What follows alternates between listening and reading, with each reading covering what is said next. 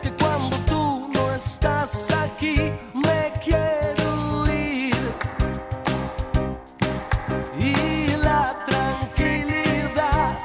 Bueno, me encanta hablar felicidad, de buenos proyectos, José, es lo que decimos, es lo que toca, porque a ver, si el día 2 de enero no tenemos buen humor, no tenemos ganas de ser felices, no tenemos ilusión, es que no tenemos nada. Sí, el año acaba en el mes 12 por algo. eh, yo mm, trabajo mucho la simbología de la numerología. El, el 12 es la finalización de un ciclo, ¿de acuerdo? Eh, entonces es donde deberíamos eh, gestar y dar a luz, digamos, por alguna Sí. forma, muchas cosas, recoger frutos, hacer revisión, soltar. Y el mes 1 es el mes de la creación, ¿no? El, el 1 es un número que nos indica el, el- el todo, eh, el, el poder creativo. Entonces ahora mismo tenemos que es un mes para poner eh, en marcha todos los proyectos, para, para describirlos, para, para poderlos ejecutar durante el año. Tenemos 12 meses por delante, pero este es el mes de la organización, de la planificación y de la empe- empezar a crear. Claro. Empezar a ser los magos de nuestra vida, ¿vale?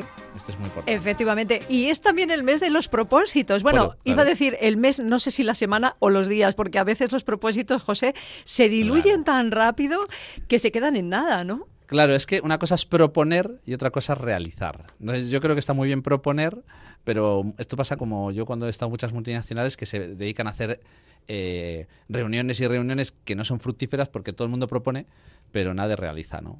Entonces, Claro. este, es, este es el problema de los propósitos, que, que- que no son reales y que no, tienen, no forman parte de un impulso real. Claro, porque mira, eh, yo creo que todos, quien más, quien menos, sobre todo es verdad, estas fechas son lo más propio para ello, pues hemos hecho propósitos. Mira, yo tengo aquí una lista de los más clásicos. Dejar de fumar, hacer más deporte, adelgazar, bueno, veo 5 kilos, pues cada uno pone la cifra que quiere, leer más libros, retomar el blog, quedar más a menudo con amigos, correr una maratón, que claro, yo veo esto, por ejemplo, correr una maratón. Pero aquí sabes lo que falla, ¿Qué? el para qué.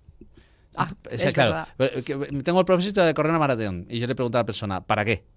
Eh, es que lo que se lleva, no, para es, es que a veces se cae el para qué, ¿no? Quiero dejar de fumar, ¿para qué? ¿Para tener salud o porque está mal visto o porque parece que todo el mundo me presiona? ¿Realmente quiero? ¿Realmente tengo un para qué tener salud? ¿Realmente mi para qué es más, más grande que el propio propósito que me estoy diciendo? Aquí es donde radican y donde fracasan la mayoría de los propósitos, que no dependen tanto de nosotros, que a veces lo hacemos por un acto social, un acto realmente que creemos que... Y otras veces es verdad que fracasan porque nos falta planificación o porque nos falta fuerza o porque aquel hábito que tenemos que queremos dejar es más fuerte que nosotros, ¿no? Claro. A veces pasa eso, pero bueno. O sea que bueno, ahí está, sobre todo me imagino que también hay que tener primero saber eh, qué propósitos nos vamos a plantear, porque claro, eh, yo creo que si te propones algo que a lo mejor es inalcanzable o que te supone muchísimo esfuerzo, lo más lógico es que te quedes, bueno, iba a decir a mitad de camino o que si ni siquiera llegues a la mitad, ¿no? Sí, sí, es muy importante. Lo, primero, este mes, mira, tú hablabas, este mes de enero es el primer mes. Empezamos un ciclo nuevo, un ejercicio nuevo a nivel fiscal, a nivel social, a nivel de fiestas, a nivel eh, mental de nuestra psique. En nuestra psique hay mucha simbología, ¿no? El, mes uno es importante, es el comienzo. Y para poder comenzar, primero lo que tenemos que hacer es qué tenemos sobre la mesa, o sea, qué ingredientes tenemos y qué queremos conseguir. Y empezar a planificar, hay que decretar bien, ¿no? Y hay que, los recursos y el tiempo son limitados, no son ilimitados. Entonces muchas veces nos ponemos propósitos como si tuviéramos todo el tiempo, no, no hacemos las cosas de forma definida, ¿no? Definir un poco esto que te decía, el para qué, qué quiero conseguir, si lo que quiero hacer depende absolutamente de mí, porque si no depende de mí va a ser muy difícil, entonces tengo que plantearlo de otra forma.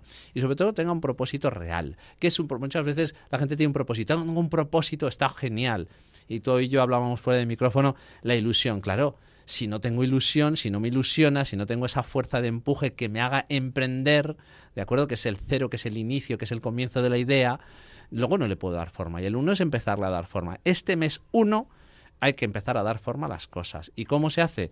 Escribiéndolo, planificándolo, pensándolo, siendo realistas, siendo auténticos y honestos y humildes con nosotros mismos. Y quizá mirándonos un poco a nosotros al interior, porque cada, cada persona y en cada momento estamos, o sea, en un momento vital totalmente diferente.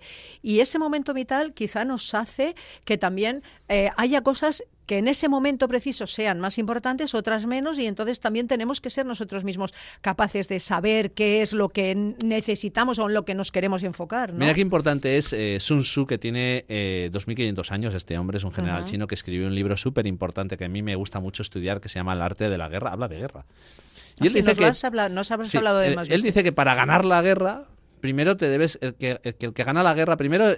No hay que amar la guerra, ¿no? pero bueno, esto para otro capítulo. Pero bueno, vamos a, va- vamos a enfocar su visión para los propósitos. Dice, el hombre que se conoce a sí mismo puede ganar muchas guerras, pero repetirá la guerra si no conoce a su rival. Es decir, que para poder ganar la guerra no solo te debes conocer a ti mismo, que esto es muy importante, que lo estabas hablando tú, sino también tienes que conocer profundamente el territorio.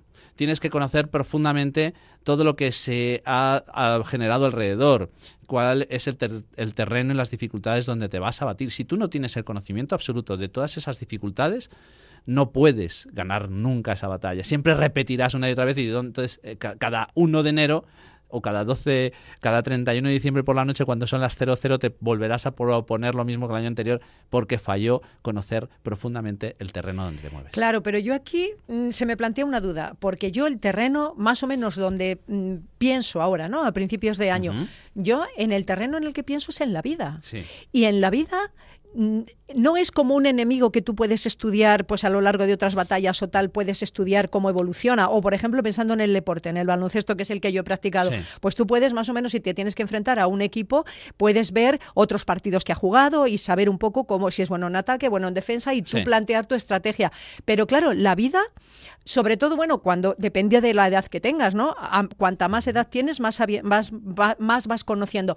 Pero no sé si la vida es algo a lo que puedes llegar a tener tanto conocimiento como para plantear esa estrategia. Sí, yo creo que sí, que la vida es un territorio, un terreno donde debemos conocer que es, eh, bueno, lo decían los americanos, lo denominaban y está muy de moda últimamente el VUCA, ¿no? que es el eh, eh, indefinido, ¿no? undefinable, eh, es totalmente cambiante es Claro. mundo y continuamente cambiante y que está sometido a un montón de tensiones externas que producen un montón de cambios. Esto es conocerlo. Entonces, estar preparado para los cambios eh, es prepararte a ti mismo. Saber que hay muchas cosas que no dependen de ti, que van a ser eh, cambiantes totalmente, eso también es prepararse para la vida. De esa, de esa forma serás más flexible, más adaptable. ¿no? En estos días yo eh, ponía una frase de, de- de felicitación del año, es decir, que fluir te llevará a lugares donde forzar nunca te llevará. Porque for- la, la Ah, vida no puede claro, ser forzada. claro. Nosotros somos los que Es forzamos verdad. la vida. La, la vida es, la vida es eh, también totalmente cambiante. Entonces, el, el arte de, de poder librar esta batalla es conocer que la vida es algo indefinible muchas veces. Hay cosas que podemos predecir. Una de las cosas que podemos predecir es que va a haber cosas que no dependen de ti, cosas que van a surgir. Y esto ya te prepara la mente. Yo trabajo mucho lo que se llama el mindset, conf- en inglés, eh, eh, muchas veces me gusta utilizar el término porque son mucho más, ah, no sé, eh, sencillas de explicar, que es la configuración mental, ¿no? Esa configuración mental que debemos tener ante la situación. Entonces, planificar bien el terreno, el área donde vamos a trabajar, eso nos puede evitar mucha frustración.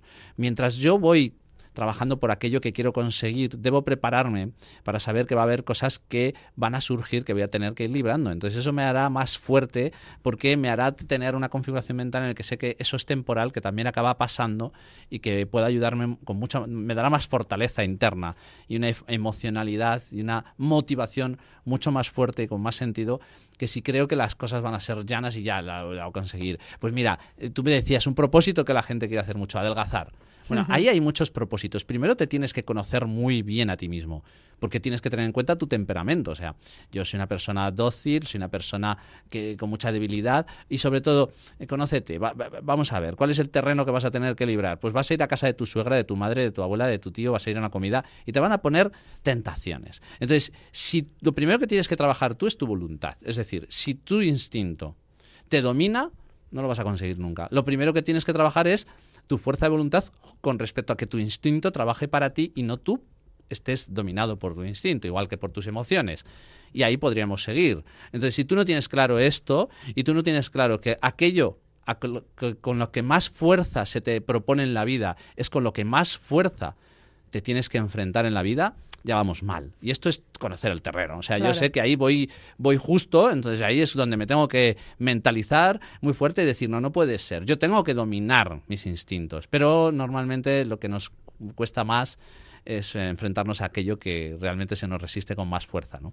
Claro, lo que quizá a lo mejor es más difícil y luego también que nosotros mismos nos lo complicamos todavía más porque a lo mejor tienes que plantear, dice, hablamos de adelgazar, ¿no? Sí. Pues en vez de decir voy a adelgazar 8 kilos, pues a lo mejor decir voy a adelgazar simplemente y luego que sea la propia Claro. evolución y si una, en un mes adelgazas un kilo, no pasa nada, que otro mes adelgazas dos, que otro mes adelgazas 200 gramos, pues no pasa nada, ¿no? Quizá eso Claro. también nos puede ayudar. No, yo fíjate no estoy de acuerdo con esto y te explico por qué técnicamente, ¿vale? Que esto es muy, muy de mi trabajo. Este es el inicio, cuando yo estoy con un cliente, inicio por esta parte. Es muy importante que, que definas bien. Es decir, no me vales, este año voy a adelgazar, ¿vale? ¿Cuánto? No, hombre, no voy a decir cuánto, ya adelgazaré. Nada, entonces llegamos al 31 de diciembre y todavía tienes una hora para adelgazar. No, no, no me vale. Es decir, yo tengo que hacer un plan. Tengo, si, si realmente quiero, quiero conseguir algo, esto es- tienes que trabajártelo como una empresa muchas veces. Una vez una persona decía, bueno, es que parece que todo tienes que hacer con una hoja de Excel. Digo, a ver, no es exactamente así, pero tienes, por eso decía que el mes primero es el primero que tengo que bajar a tierra las cosas. Es decir, no es lo mismo prepararse para adelgazar 10 kilos que para adelgazar 5. No es lo mismo. Entonces, la fortaleza, la mentalidad con la que me voy a proponer a una cantidad o a otra no va a ser la misma. Ni la planificación en tiempo real, ni un poco la dieta, ni la estructura, ni incluso en mi agenda tendré que tener en cuenta que si el día 18 de enero tengo una cena con los amigos, pues ya voy mentalizado, aquí mi propósito y mi agenda, yo por bienestar, el para qué viene aquí, ¿Para qué quieres adelgazar? Para verte bien, porque tienes que presentar una gala o por tu salud. O porque cuando estás más delgado, eso conlleva que tu eh, fortaleza interna te está demostrando y eso te ayudará también a establecer otras cosas, te sientes mejor, tienes más autoestima, un, un montón de cosas que el para qué me ayuda mucho, porque yo siempre digo, tienes que poner tus propósitos, tus objetivos que dependan de ti en una hoja, llevarlo contigo y revisarlo todos los meses. Y por detrás tienes que ver Ah, vale, cuáles son los peros, cuáles son los peros de... Eh, ¿Cuáles son aquellas cosas que tengo que tener en cuenta en mi mentalidad que me pueden sacar del camino? Es decir, si estoy pensando en el chocolate que me voy a comer después o el sábado que me quiero quedar con unos amigos después de hacer deporte y ya estoy pensando en el desayuno, o sea, esto, esto me despista, ¿no?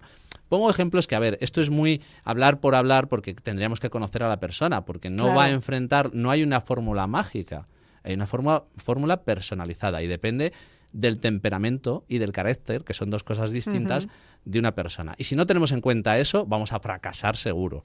Es una cosa compleja, mucho más eh, compleja de lo que parece, porque requiere un gran conocimiento de sí mismo y del terreno. Por eso te decía que el terreno es muy importante. Evidentemente la vida va a cambiar, pero yo sé si vivo en Valladolid, que tenemos una degustación por la comida gastronómica, aquí es un- una debilidad muy grande que tenemos. Tenemos una gran fortaleza porque somos grandes comensales y grandes cocineros, pero también tenemos una gran de- debilidad porque por el estómago en castellano te lo ganas rápido, ya en español en general. En general y yo creo que al mundo entero también, Claro, ¿no? pero, Porque- claro, por eso tenemos que conocer muy bien cuáles son las dificultades a las que me voy a enfrentar. Pues Claro. el, el cocido de mi suegra o de- en el caso de mi madre, que los hace maravillosos. Pues esto es, ¿no? Dime. Claro, y luego me imagino que también hay que tener ilusiones, que a mí me gusta mucho esa palabra, José, Sí. sobre todo al principio, ahora que parece que tenemos que afrontar todo esto, ¿no? Con, con más ganas y por lo menos con más optimismo. Entonces, la ilusión también por eh, cambiar o mejorar, que quizá eso es lo que nos lleva a crearnos esos propósitos, ¿no? Sí, la ilusión es la que me empuja a tomar acción en la, la primera acción. Esa es muy importante. La ilusión es esa emoción, que la emoción viene de mover, que es moverte hacia algo para conseguir algo. Esa emoción inicial, que es la ilusión, que me empuja a coger el teléfono, ponerme en contacto con una dietista, con una nutricionista, a llamar a una empresa, a, hacer, a, a llamar a un socio para proponerle un proyecto, a llamarte a ti, Carmen, y decir, oye, quiero hablar de esto, que, o lo que me hizo a mí, la- tener la ilusión de querer hacer un podcast porque tenía una idea en la cabeza, pues eso me hizo comprarme el micrófono, poner mi set en mi despacho y hacer que todos los meses, pues uno o dos capítulos caen de mi podcast, ¿no? Bueno, llevo desde julio creo y ya tengo el capítulo 19 que voy a grabar la semana que viene. Entonces, mm, bueno, pues está muy bien, ¿no? La ilusión me llevó, pero la materialización es tan importante como la ilusión. O sea, yo no me puedo quedar solo con la ilusión.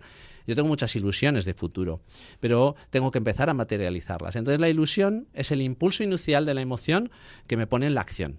Claro, eso es como un coche, por ejemplo, que te, llave- te lleva y te trae, pero tienes que poner gasolina. ¿La gasolina podría ser la ilusión? ¿Podríamos hacer ese símil? Bueno, la gasolina, no sé si es. Yo creo que la ilusión ilusión es visualizarte haciéndote al, haciendo, yendo a, echar gasolina o hacer el viaje, ¿no? O, es la idea. La ilusión es la idea principal, es el motor, es, es la visión. Cuando, cuando trabajamos con las empresas le decimos cuál es tu visión aquello que tú ves que cuando acabe todo esto, cómo te imaginas tu mundo alrededor, cómo te imaginas el pozo que has dejado a tu alrededor. Esa es la visión. Para mí la ilusión y la visión es muy importante, porque ese es el impulso que te ayuda un poco a tener esa idea. Pues el ser humano es idealista, el ser humano es eh, imaginativo. Entonces ese poder creativo lo tenemos que utilizar como un propulsor. Y la gasolina sí puede ser, la ilusión puede ser parte de la gasolina que le echemos. Pero la gasolina hay que echarla todos los días. Entonces va a haber días en los que va a ser difícil porque vienen cuestas o llueve o no ves por el parabrisas, por muchas cosas, ¿no? Entonces, si tu ilusión y tu visión están bien formadas, están bien estructuradas y tiene un para qué, sobre todo el para qué, la ilusión tiene que llevar a un para qué, un sentido de lo que haces. A mí me ilusiona mucho, Carmen, hacer eventos, pero muchas veces digo, ¿para qué? Eh, si el para qué es para mm, darme una palmadita a mí mismo y que mi ego suba mucho, pues lo mismo no se sostiene. Si el para qué es para que los demás me validen y me reconozcan, se va a caer por sí mismo. Porque si, si lo que estoy esperando es una validación externa, ya no depende de mí. Entonces, el para qué es súper importante, tan importante como la ilusión, el propósito. Si estas tres cosas no están bien alineadas, vamos a fracasar seguro. Pues mira, y si te parece, lo resumimos ya para terminar un poco. Mira, si yo te digo sonreír más y quejarme menos, ¿te parece buen consejo o buena ah, forma ¿no? de afrontar esto? Eh, está muy bien. ¿Y para qué quieres sonreír más? A mí me hace sentir bien, sonreír. Bien, bien. ¿Y qué, ¿Y qué va a proponer? Eh, ¿Y qué es lo que me va a hacer sonreír más? Tengo que tener una idea, una mentalidad que me ayude a recordarme por qué es importante sonreír. Por ejemplo, agradecer. ¿Por qué debo agradecer? Porque me pone el foco en esto. Bueno, yo desarrollo, para eso estoy yo, para trabajar. Claro, claro. Y la otra parte era... Eh, eh, quejarme menos, quejarnos menos. claro. Quejarme menos sería ese, esa distracción del foco, ¿no? ¿Y para qué me quiero quejar menos? Para tener más energía porque mis recursos son limitados y, y, y mi energía también lo es y necesito toda esa atención para centrarme en mis proyectos. Así que si sonrío, quiere decir que no me estoy quejando y si no me estoy quejando es que estoy economizando toda mi energía, mi foco y mi potencia mental y emocional y física en centrarme en aquello que realmente quiero realizar. Pues qué bien resumido, ahí nos quedamos, lanzamos este mensaje, esos retos, esos propósitos, esa ilusión, que no falten nunca en nuestra vida porque en definitiva es una manera de vivir, ¿no? Y de vivir de la mejor manera posible.